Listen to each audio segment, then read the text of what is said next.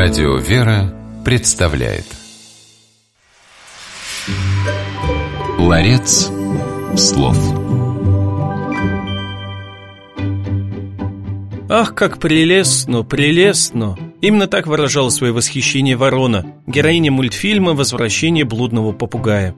Сами мы тоже подчас, восторгаясь чем-то, даем вещи или событию эту самую возвышенную характеристику – прелесть. Интересно, что наши предки такое поведение бы осудили, потому что совсем иначе прелесть понимали. В эфире программа «Ларец слов» и ведущий священник Антоний Борисов. Сегодня в нашем ларце церковнославянских слов и выражений оказалось слово «прелесть». Церковнославянское значение слова «прелесть» сильно напоминает то, как к кольцу всевластия относился Горлум, герой романа Джона Толкина «Властелин колец». Волшебное кольцо полностью подчинило себе разум этого существа. Он же называл магический артефакт исключительно прелестью. В церковных текстах слово «прелесть» имеет несколько значений, первое из которых – обман, обольщение – Например, в молитве к Богоматери церковь благодарит ее за погашение печи обмана, то есть языческого жертвенника. «Радуйся, прелесть и печь угасившая». Иногда прелесть означает блуждание, уклонение.